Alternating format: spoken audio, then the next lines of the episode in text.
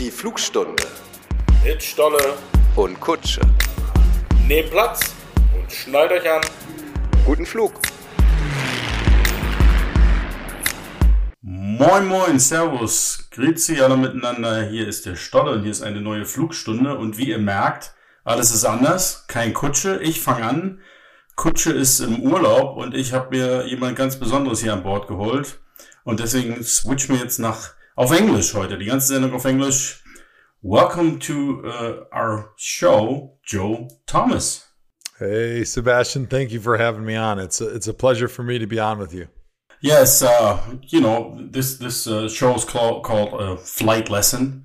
So um, I hope it's not your first time on a plane. not my first time, hopefully not my last. All right. Yeah. Usually I'm the one who gets all the questions from from from my buddy Kutsche, but he's on vacation. Um, I don't know who gave him the green light on that one. Um, and then he came up with the idea, you know, tr- try to find someone other famous. So, so- scrolling through my phone. No, no, no. Just kidding. Um, happy to have you on the show. Um, again, since you're here, we're not talking talking too much about me, talking too much about the Munich Ravens, but rather about yeah, which which uh, yeah, how you ended up with us with the Ravens and uh, what you're doing and what your plans are and so on. And got a couple questions from fans uh, that we asked uh, to you know send in questions. Um, all right, you ready to go? I'm ready to roll. I can't wait. All right, then I, I would think we start right from the scratch. I mean, how in the world did Joe Thomas end up with the Munich Ravens? That's the question everybody is asking, and uh, it, I, I think it's a probably a long story, right? Yeah, so it kind of goes back actually to when my wife and I were dating in college, uh, almost 20 years ago, um, getting to know each other. And she told me that when she was in kindergarten, she actually moved over to London, um, outside of London. I think it was like Newtown, Linford, somewhere over there, maybe an hour from London with her parents because her dad had a job with 3M and he was transferred over there for a year. And she just talked about how great that was for her family, how great it was for her and her two sisters. They, um, you know, kind of have that forced time to share together, but they made so many memories. And I think having that international experience allowed them to be so much more well rounded children. Um, and they still talk about how great it was living together internationally, even now when we get together. Um, and so I think both of us were like, hey, that would be really cool someday. Obviously, having no idea what the future held. I mean, I was still playing college football at the time. I had no idea if I was going to be good enough to play in the NFL. Um, but then, kind of fast forward through my NFL career, I always had kept it in the back of my mind that it'd be cool maybe to be able to coach over in Europe when I was done. Bring the family over when the kids are all in school age and maybe go coach American football, try to spread the sport that I love so much and kind of bring some of my years of experience over there teaching the game to people who similarly would hopefully love American football.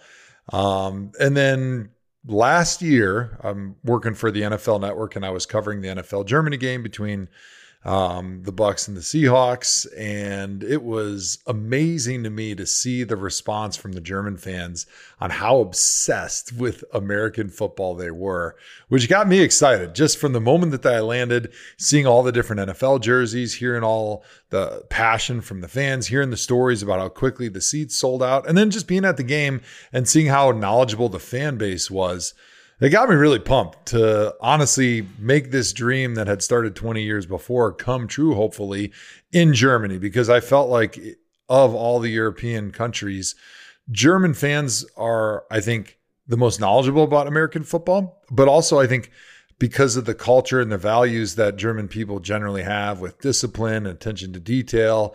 Um, I felt that they could understand the game and actually be really, really good playing the game. And so, um, kind of putting all those things together, of course, you need some good luck, right? Some good fortune. So I got asked to be on the Football Bromance podcast when I was over covering the game. Um, Bjorn Werner was a player that I played against when I was in the NFL, and he was playing for the Indianapolis Colts. Um, and so I went on their podcast, and oh, and Patrick Esume was a assistant coach for the Cleveland Browns on the special teams side of the ball when I was a rookie. Now, I don't really remember him because I really wasn't on special teams. Um, but there was another connection there because right after the podcast was over, I basically just mentioned to him how much I was loving my time in Europe, how much I was loving my time in Munich. And I felt that after hearing the Munich had a football team, I would be a perfect fit to bring my family over to Munich to settle there for a year, to coach football, and sort of live out this fantasy that we had about being able to kind of coach American football, allow the kids to understand and learn a different culture and a new language. Um, and it turns out that Patrick had a connection with Sebastian Yu here, um, and maybe some of the other people with the Munich Ravens, and put me in contact. And then the ball just kind of continued to roll until hopefully now in January of 2024, I'm hoping to come over and uh, start my journey as one of the coaches of the Munich Ravens. Yes. You know, that was a long story. I think the short version is he just fell in love with the German beer. That's right. I drink a lot of Helles beer, and uh, I said I can't leave. I want to stay because now that I'm in good beer drinking shape, I don't want to get out of beer drinking shape. um, yeah, I remember I was at the um, Bromance event in Munich with like 5,000 people, which is kind of crazy. Yeah. And um, you were there as well as a guest. Um, and then just shortly after, I, I, I checked our Munich Ravens, you know, all social accounts, and it was like Joe Thomas is following the Munich Ravens on Twitter. I was like, show showed my son. I was like, what is happening? And then Patrick just contacted me a couple days later and said, hey, uh, try to get in contact with uh, Joe Thomas. He he wants to do something in Munich. He wants to come. Okay. And then I remember we had our first um, little online chat with uh, our head coach John Shoop as well, uh, just to try to figure out what are your plans because nobody really knew. Um, Yeah. it is pretty exciting. Pretty exciting to have you on board. And uh, of all places, Munich. Yeah. Yeah. I think it's perfect though, because I feel like um, there's a lot of people in Munich that are ready to love American football. Um, obviously, Bavaria, uh, the size of Munich, um, the amount of sports fans in that area. But it's a little bit newer, I think, to the American football scene than some of the cities that had uh, NFL Europe, like Berlin or I think the Rhein Fire. There was a couple other teams up there in northern Germany that um, is a little bit more developed. But to me, that's exciting for a guy coming in hoping to coach is because I feel like there's this untapped potential where we can really make a huge difference coming over, um, coaching up these players and bringing a winner to Munich that people are going to see how exciting this sport is, um, where we really have an opportunity to put a ton of fans in the seats and really get the entire city of Munich just absolutely exploded, excited about their Munich Ravens football team. I mean, you you already been to to Munich to like a little tour with your family to show them what your crazy idea is all about um, for a week in May. Um, maybe Yep. you could take uh, the audience a little bit through. You know, what did you experience here? What were your plans? What did you see? What did you do? Yeah. So after we had that conversation sometime in maybe December, January, and I kind of expressed interest and there was mutual interest, I said, okay, well, now I need to take this crazy idea and tell my family and let them know that this is actually going to happen, hopefully. Um, and I need to show them Munich. I need to show them all the things that I fell in love with when I first came to the city and how amazing the people are, how livable the city is, and how ripe it is for American football. Um, and so the plan became hey, we're going to take them as soon as their school is done, which is the end of May. We'll go out there and we'll spend about 10 days in and around Munich. I'm going to show them the area. And I'm sure that when we walk out of there, they're going to be so excited they're counting the days down for us to come back. And sure enough, that's exactly what happened. We came out right at the end of May. And if people remember the weather here uh, in Munich in the end of May, I'm sure you guys remember what it was like in April and the beginning of May. It was like rain every day and cold because It I was watching that London, weather. Yeah. Yes, I was looking at the weather every single day because I'm like, if this weather screws up my dream and these kids and my my wife walk away saying we can never go there, all it is is cold and rainy in their summer. Um, I'm like, this is not going to work. I'll be so pissed off. Um, but lo and behold, we got super lucky. The day we got there, it got sunny and it was like 24 Celsius every single day and sunny. It was absolutely fabulous. It had broke like two months straight of cold and rain. And so we just had the most magical 10 day trip. Um, we did all the tourist stuff in and around Munich. You know, we went to the Neuschwanstein Castle. We did the uh, toboggan runs. Um, uh, Kobelstadel, I think, is the name of it. Um, we we did a uh, pretzel making class in Oberdorf. really? Uh, yes, it was super fun. It was it was awesome. The kids loved it. All the kids got into it. Um, of course, they love eating pretzels and Obatzda. Um, then we went over to Salzburg for a day. We went up to the the castle that kind of overlooks um, the river and had had a meal and I pulled two of my kids' teeth when we were up there because my kids uh, they they get like the wobbly tooth just a little bit and instantly they're saying, "Daddy, pull my tooth, pull my tooth. This is such a cool place to lose a tooth." So I'm like, "All right, here we go." So I play dentist when I'm up there on the castle. So we've now lost three teeth with my children when we've been over in Europe. So it's been pretty cool. Um, but we loved Salzburg. It was such a cool, beautiful town. We, have, of course, had great weather that day, and being as close as it is um, to Munich, the kids got a real kick out of jumping on the train and kind of riding the train, which is something we don't get to do over here in the States. Um, but then within the city of Munich, we um, had some amazing meals. The food was incredible, and it's very familiar for us. My family's 100% German. Uh, my wife's is about 50%. She's Norwegian, Swedish, and German. Um, but like a lot of those food dishes, like the cured meats and the cheeses, um, they're not exactly the same as the German meals, but it's very similar. Um, it reminded me a lot of the meals that I had growing up with my mom and my grandma. Um, so the kids they loved eating the sausage and the pretzels and the Obatzda and the all the different little pastries that we had. The schmaltz noodle. Um, I'm trying to think the name of the uh, the sandwich that that we had. It's like a meatloaf sandwich, um, very popular. But I, I took him on a tour um, in the market in Munich, in the um, Viktualienmarkt. Viktualienmarkt. Yes. So I we we went and we tasted fresh honey.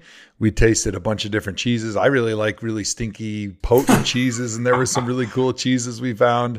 Um, we tried the different cured meats, the sausages, um, and then I took them over and we tried some of the dried fruit, some of the fresh fruit, and then we finished at the Schmalz Noodle with some some donuts and some coffees and espressos and stuff. Um, so showed them really a, a great little slice of all the food that that Bavarian region kind of has to offer, which is really cool. And um, I think we ate ice cream every single night, and sometimes twice.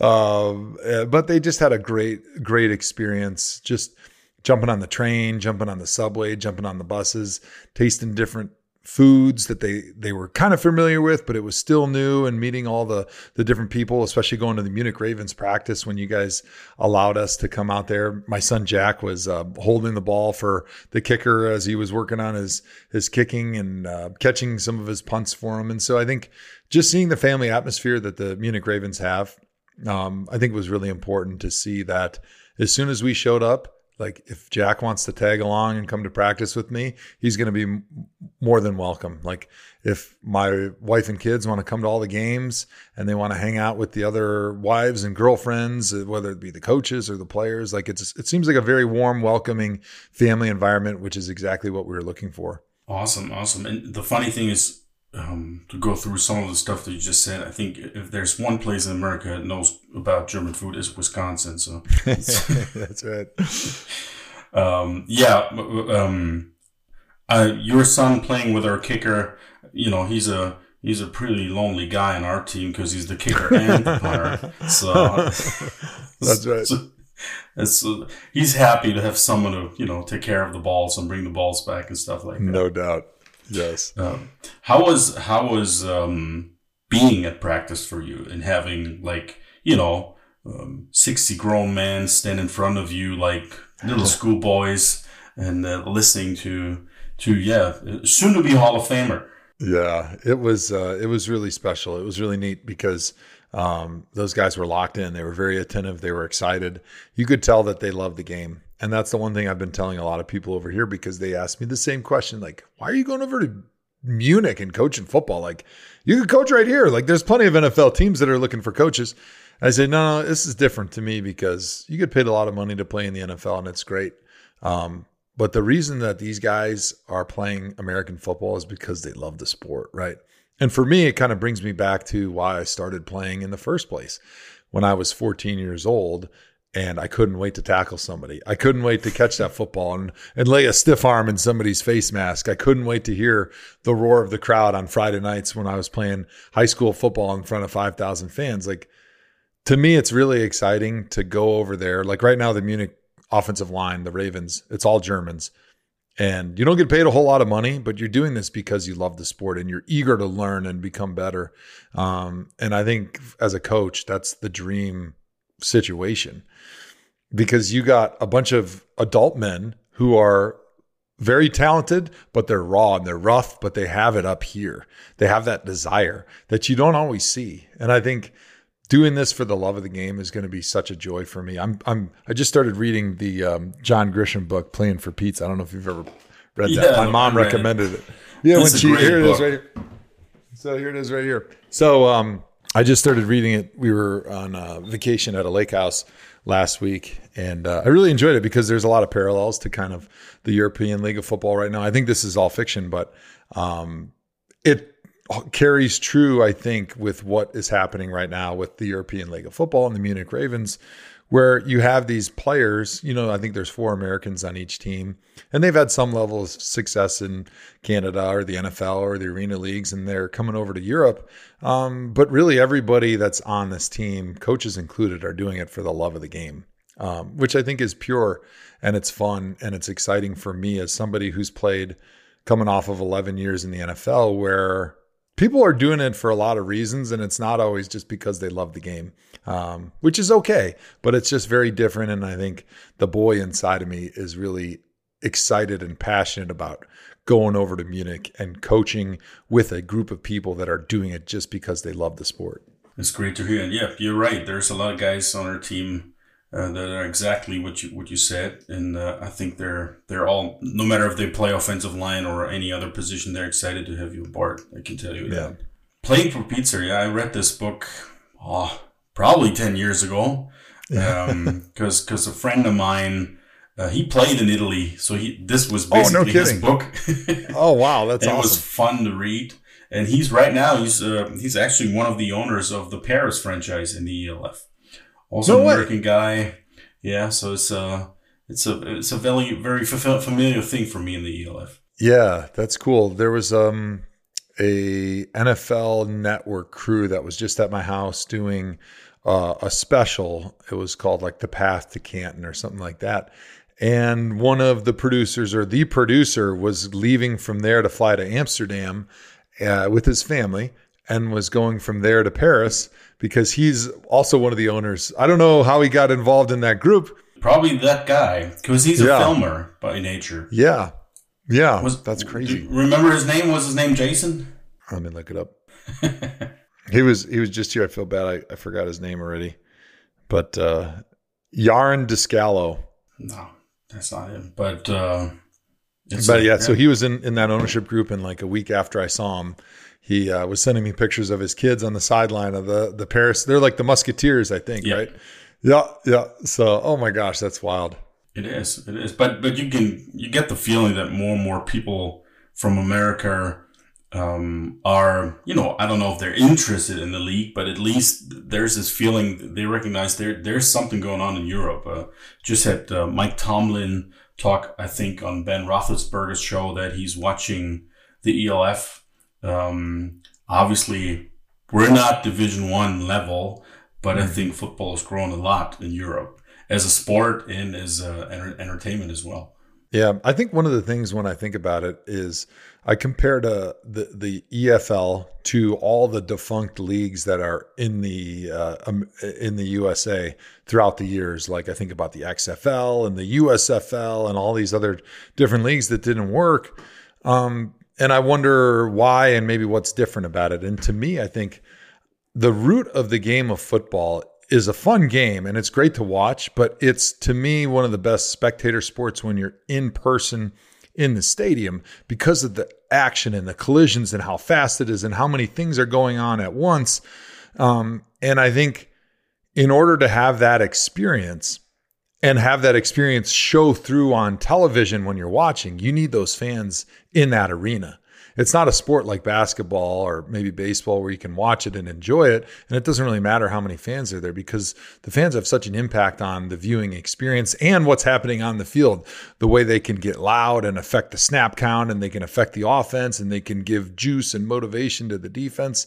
Um, and I think because fans were never really interested in these other leagues in America, and they were never really able to get more than just a few thousand fans at any of these games people that are watching on TV didn't get that same feeling of this is a big deal. This is a big game. There's energy here. And so they turned it off on television and then nobody was showing up. Nobody's watching on TV. Uh, you can't have a league because football is very expensive to operate. As you know, like there's a lot going on behind Hell the scenes yeah. to put together a football team. But the difference in the European League of Football is that fans are excited.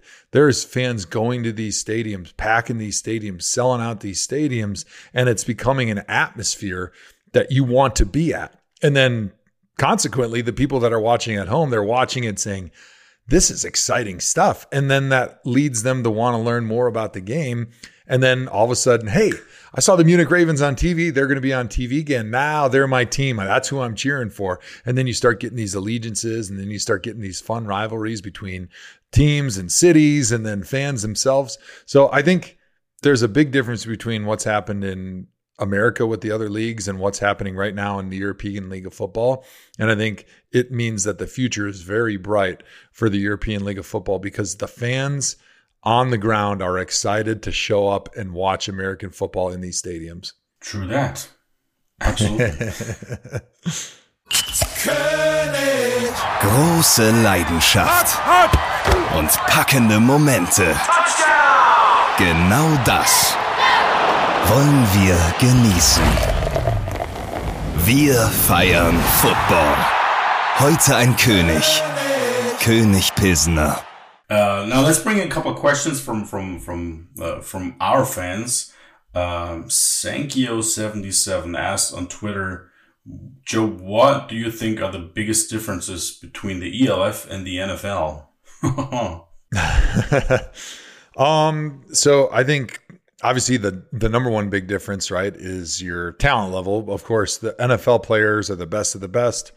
Um, but if you dig a little bit deeper, peel back the onion a little bit, the European League of Football players, especially the guys that have no NFL experience, haven't been trained their whole life for football.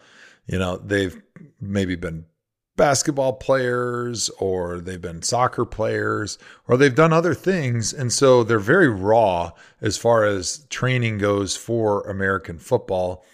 And they're also very new to the uh, the schemes that go on in uh, American football. And so, for a coach, it's exciting for me because I'm like, hey, we got this raw hunk of clay that we can mold into something really special because the talent is there. Like it's very obvious to see that German people. Well, I'm German, so big, strong, tough. Physical discipline, like those are all the things you need to have success in American football. And this group of human beings in Germany has that. Uh, and so it's just a matter of giving them the right training and giving them the right coaching.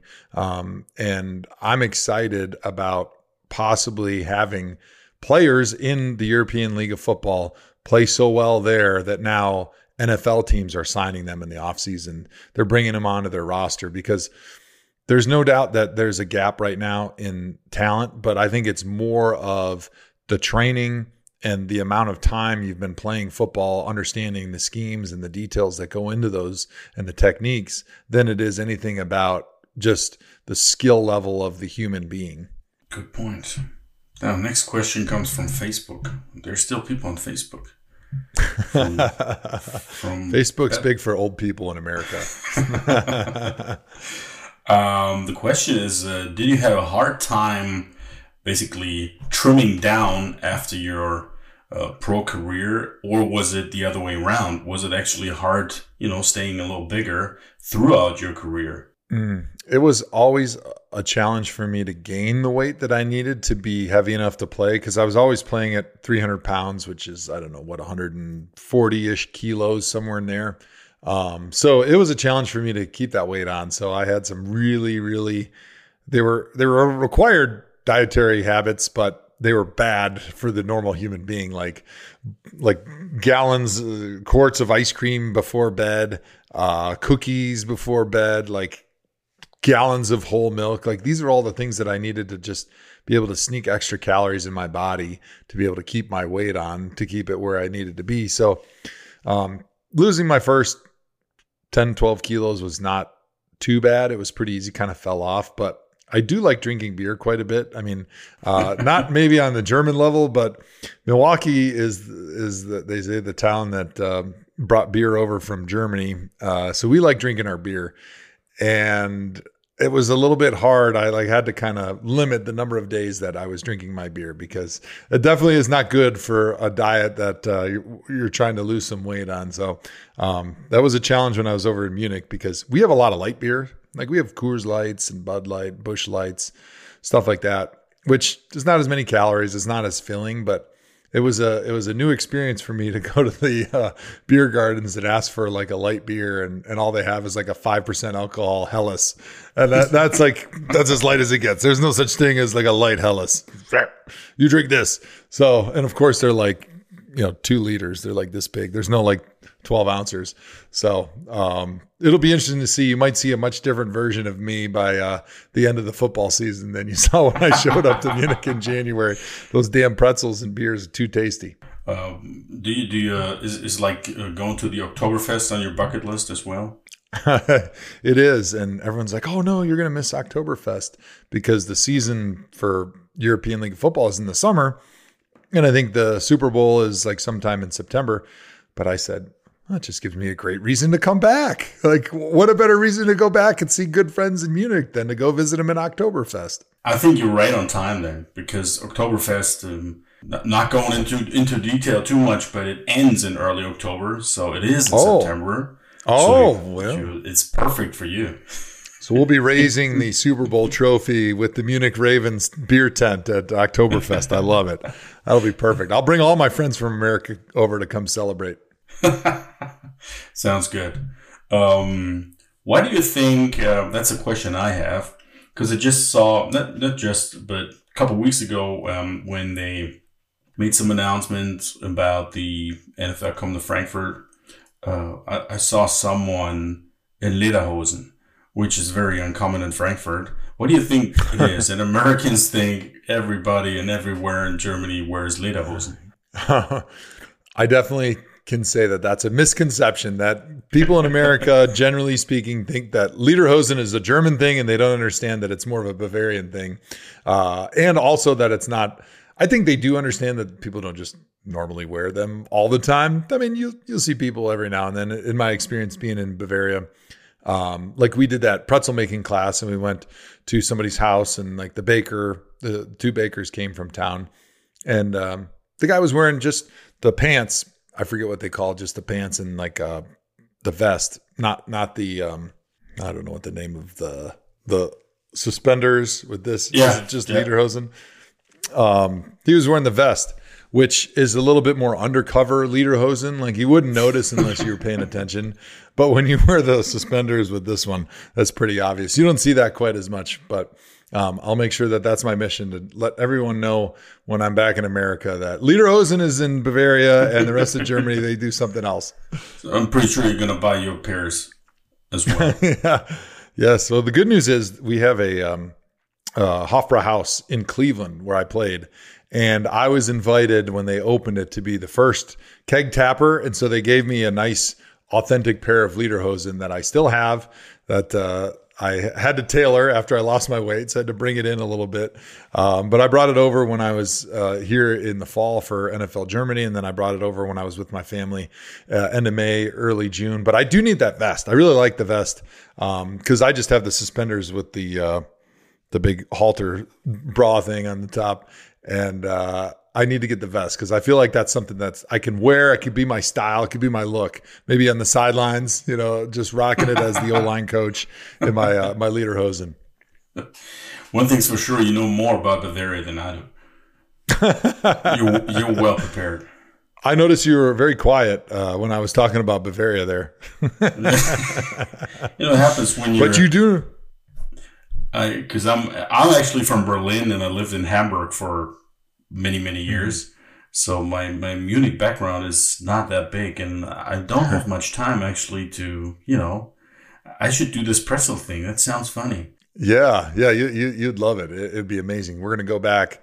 Um, Anna's the the lady's name, and she does uh, pretzel making and schnitzel making. So when my parents come over and visit in, uh, I think like February or March, they've got like a little ski vacation from school we're hoping to go down there and uh, take my parents over there for the schnitzel making portion. But I, I will say, you don't know a whole lot about uh, Bavarian uh, Lederhosen, but you do know a lot about finding good American burgers in Munich because you took us to a burger spot that wasn't too far from the Ravens practice facility. That was better than any burger that I've had in America. Uh, it blew me away. Now, granted, the guy was from Philly, so it was kind of cheating. However, it was a fantastic burger. Yeah, that's true. I should I should do you know, but then again, it's it's not good. You know, I should be more Bavarian than American, I guess by now. that's right.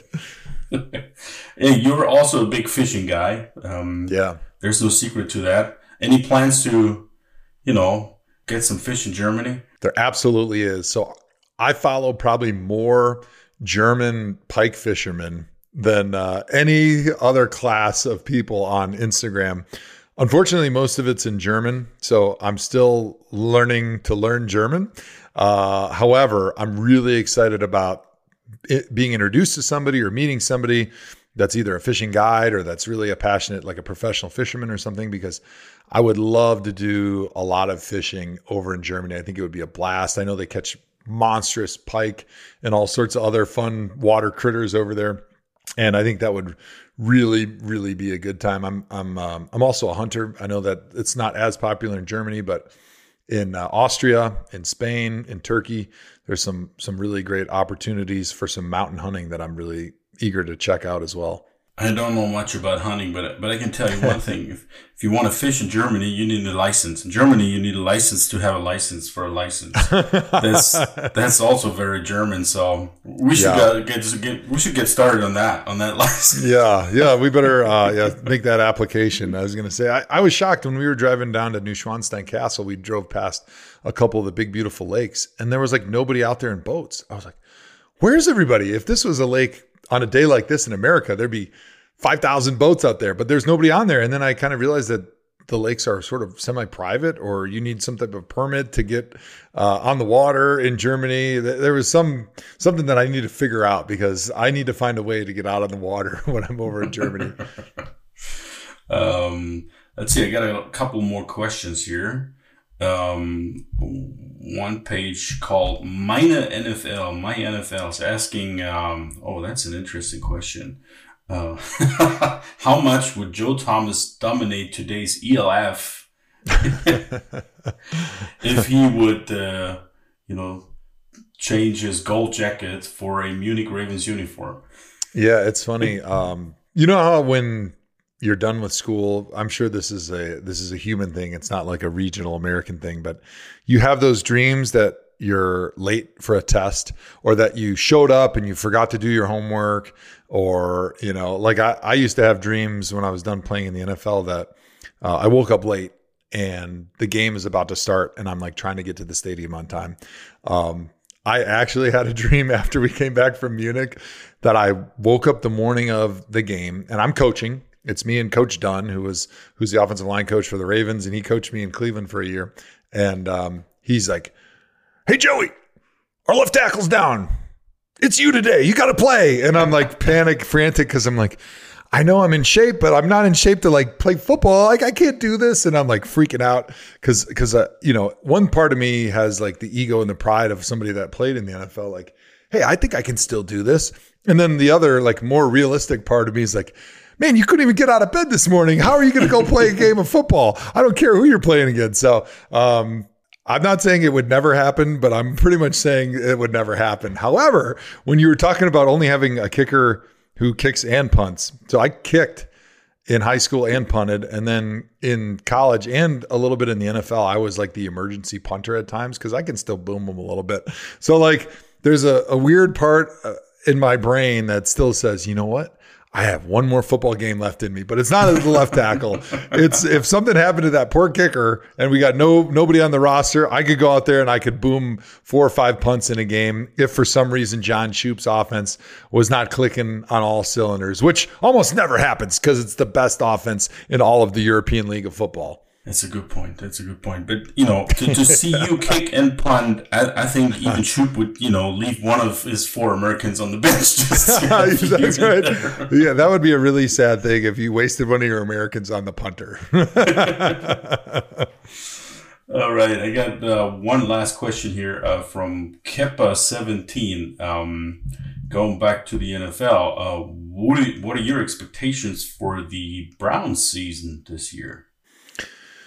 I expect the Browns to have a great season. Um, they've got more talent now than they've had probably ever since they came back in 1999. Um, they've got a new defensive coordinator, Jim Short, Schwartz, who I think is going to do a really good job of kind of turning that defense around and uh, unleashing Myles Garrett. They brought in Dalvin Tomlinson, who's a defensive tackle from the Minnesota Vikings, who's a great run defender, which was a big weakness of our defense last season, but he can also get after the quarterback a little bit. Um, but I think the big difference maker is going to be having Deshaun Watson there for the offseason, getting on the same page with his receivers, getting on the same page with his offensive coordinator. And I think that's going to really make all the difference in the world because they were just very haphazard once Deshaun came back and were never able to get into a rhythm. And that's really what held him back down the stretch the last few games of the season. And I think that'll be a lot different this year, having the experience and uh, being around and getting that practice time from all the way into the offseason through training camp to week one of the season. You're talking about our team is is the Browns is still there's still a lot of love. I can tell that. I love the Browns, and it was funny after I came back from Munich. You know, some of the uh, media hits that I did got a lot of play in the states, and um, there was a lot of people that were falling for the clickbait of Joe Thomas going to coach for the Ravens. They're like, no, he's not the traitor. And they click on it. Oh, the Munich Ravens. Oh, okay. I'll check out. I'll check out the Munich Ravens. That sounds like it's cool. Oh yeah, that's uh, I didn't see that. oh, you got him with them. Now you got um, something big coming up this summer. Um, the Hall of Fame. Um, how excited are you about that? Yeah, it's it's it's super exciting. It's it's so cool because there's going to be so many of my family and friends and former teammates that were part of the journey for me to get to the NFL Hall of Fame, all coming back to Canton to watch the enshrinement, to watch my bus go into the Hall of Fame, to see me put on that gold jacket, um, and I think just kind of sharing memories that maybe have no other reason to pop up into your head until you see somebody maybe for the first time in five or ten years.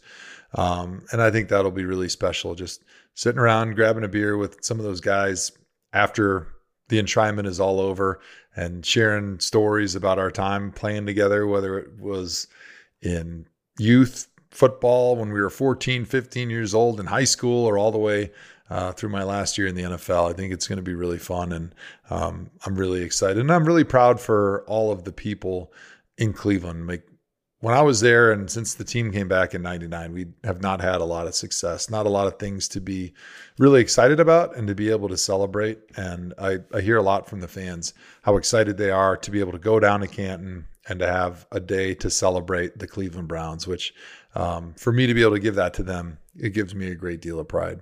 It's a pretty cool thing. And I, I'm pretty sure you're not going to go fishing that day, huh? Mm, I don't know if the fish are biting. And I got my permit for my permit, and my German guide comes over and says there's, you know, 120 centimeter pike out there biting. I might have to just do a video conference. I'll do a Zoom like this. Zoom in a golden jacket. yeah, that's Fishing right. in a golden jacket. That that will be new. Um, yeah, Joe. Thanks. Thanks for having you for this. Uh, it wasn't exactly an hour, but I think it was really interesting. Um, we in Munich are extremely excited to have you on board. The moment I, I, I saw your name pop up on Twitter, because uh, I'm a huge Badgers fan. Um, nice. Um, I came to Wisconsin the first time in I can't remember, I think 2001 was my first Packers game, and my actually my first uh, Badgers game.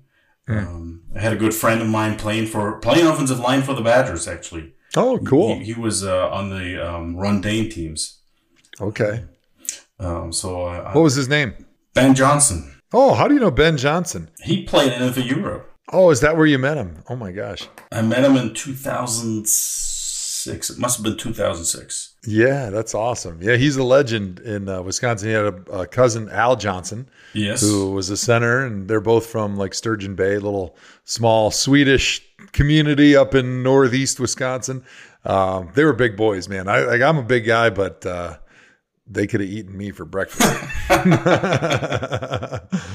They could house a, a few pretzels in Obatzda. Yeah, That's for pretty sure. Pretty sure, yeah. Oh, that's cool. yeah, see, it's a small world. Football is, Yeah, is a lot about family. That's that's funny. No matter where you are.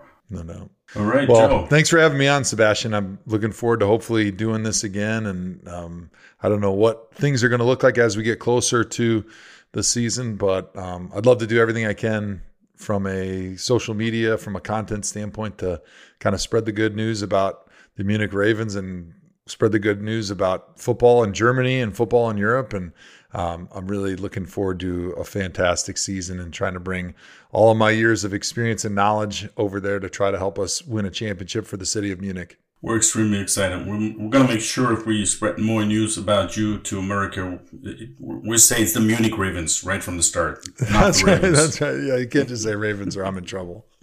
All right, Joe. And uh, have a nice uh, rest of the day. It's not that late over there. And um, talk to you soon, I guess. All right. Thanks, Sebastian. We'll talk to you soon.